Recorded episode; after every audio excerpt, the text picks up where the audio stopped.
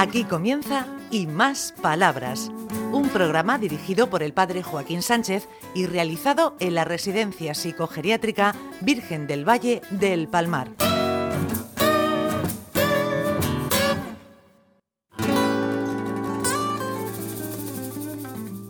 Buenos días, queridos amigos y amigas de Onda Regional en el programa Y Más Palabras.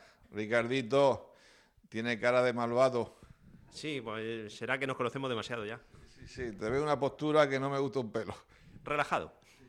Bueno, hoy tenemos a dos personas nuevas llamadas de blanco. Sí, sí, los tenemos aquí engañados. Bueno, vamos a presentarlo primero y después ya haremos alguna pregunta impertinente. Buenos días, Isabel Cielo. Buenos días. ¿Cómo vas?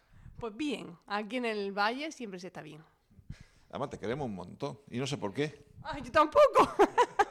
Está muy bien.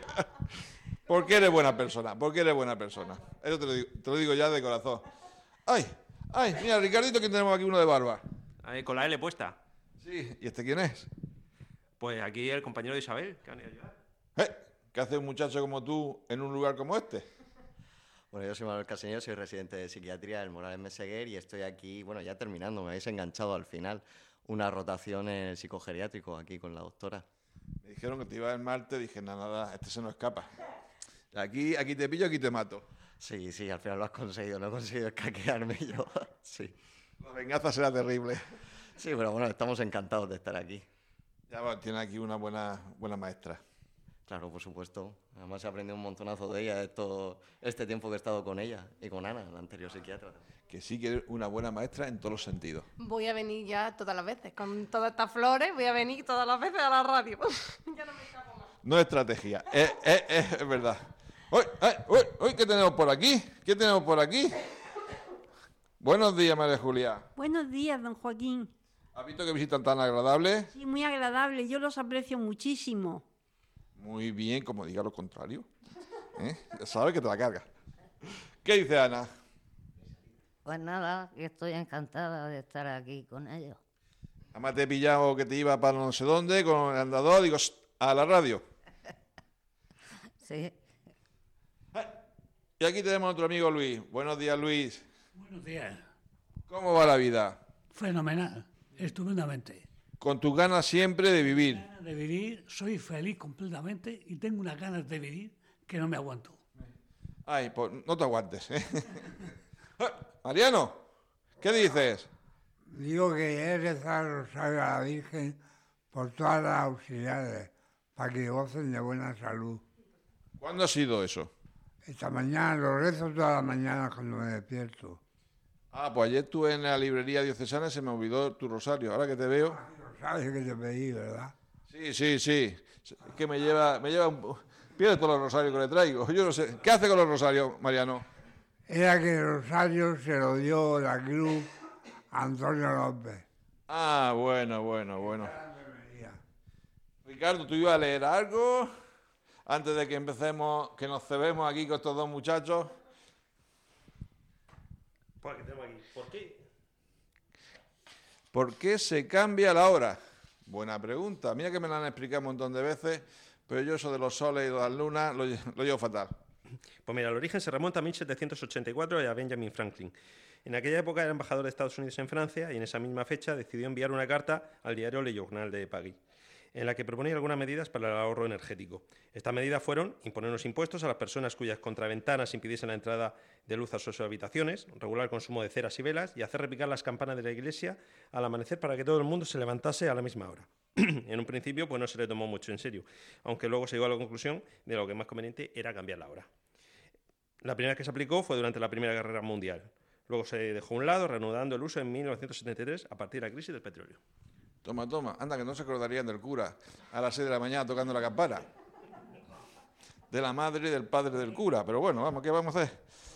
¿Qué dices, Luis? Yo quisiera hacer una pregunta a Mariano. Dile.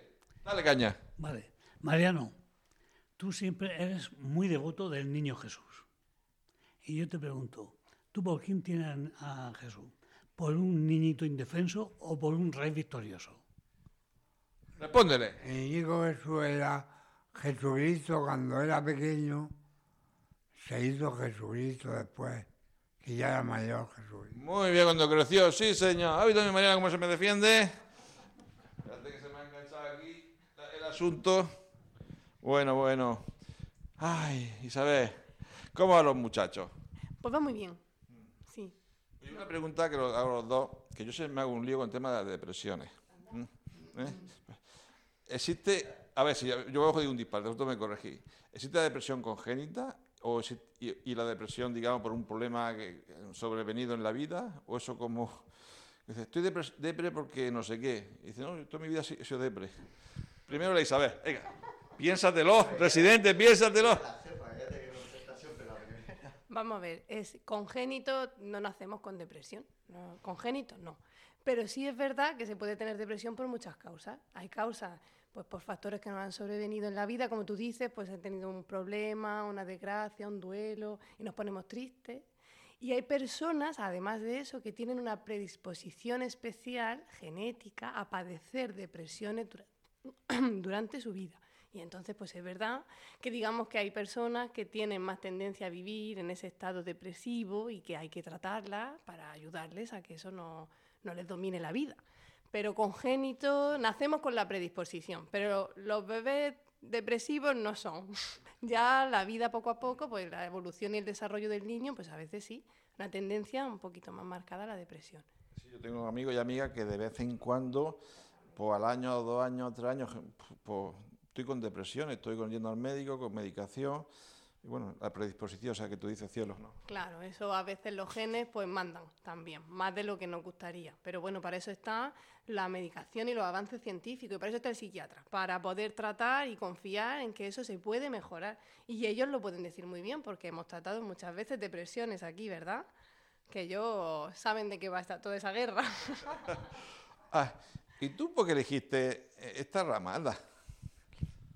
Bueno, ¿por qué elegí? Es que una pregunta bastante potente. Eh, pues mira, sinceramente cuando hice el examen y tenía que ver la especialidad, no sabía muy bien qué era lo que quería hacer. Me gustaba mucho el cerebro y, y la persona en sí. Y fue hablando con una psiquiatra, con la doctora Herrera, que está en el Morales, que es una de mis adjuntas, que, que me convenció por coger la especialidad, porque ella decía que esta es la más científica de las humanidades y la más humana de las ciencias. Y la verdad es que con esa frase me tocó y no pude evitar terminar en esto. Así que básicamente ese es el motivo. ¿Tú crees que la salud mental está bien reconocida en el sistema sanitario o aún le falta un espa- más, más espacio? Hombre, se está haciendo muchísimo y hay muchísimos más dispositivos que hace muchos años, pero sí que es verdad que bueno, al final hay un estigma y, y, eso impide que tenga el desarrollo que tienen otras especialidades. Eso, por supuesto. Nos corresponde a todos, a profesionales y a pacientes, poner el foco sobre la salud mental y, y hacer activismo porque aumenten los recursos. Muy bien. ¿Y qué le ¿Eh? Como el activismo que haces tú, porque eso es una parte para reclamar que a los enfermos, ¿verdad? Las personas que padecen una, una enfermedad mental hay que darles un lugar. Evidentemente. Y muchos abrazos y muchos mimos, ¿a que sí? mira, mira la- ¿Qué le decimos, María? Julia, está encantada María Julia. Y además ellos participan mucho en obras de teatro. El Luis lo estamos intentando convencer, pero no hay manera, no hay manera. De que hizo Don Bendo, no, no hay manera que, que no- que nos salga. ¿Qué nos dice vida? ¿Qué nos decimos aquí a estos muchachos? Ah, estoy muy contenta con que estén aquí la doctora y el doctor. Como he dicho antes, los aprecio muchísimo y los quiero mucho. Y siempre me gusta ir todos los días a darles el saludo, aunque a lo mejor mm, piensan que, no sé si pensarán que soy un poco pesada, pero estoy segura que no, que ellos también me, me ven a mí con mucho agrado. Además se preocupa. Hoy no ha venido María Julia a saludar. ¿Le habrá pasado algo? Es verdad, es verdad. Si no viene es cuando nos preocupamos. Ana, mira, Ricardo, ¿qué ha hecho? Mira, mira, mira. ¿Qué pasa? ¿Qué pasa, Ricardo? ¿Qué ha hecho ¿Hay que cortar ya? Mira, Se pone rojo y todo. No vale todavía cortar.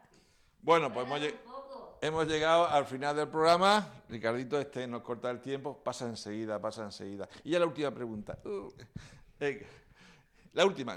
¿Qué decimos a la gente que, que tiene como cierto prejuicio con estos ambientes? Salud mental, eso.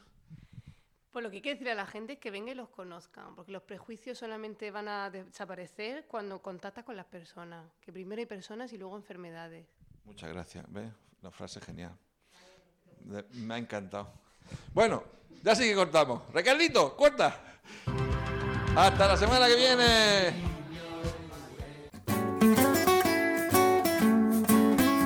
Hasta aquí y más palabras.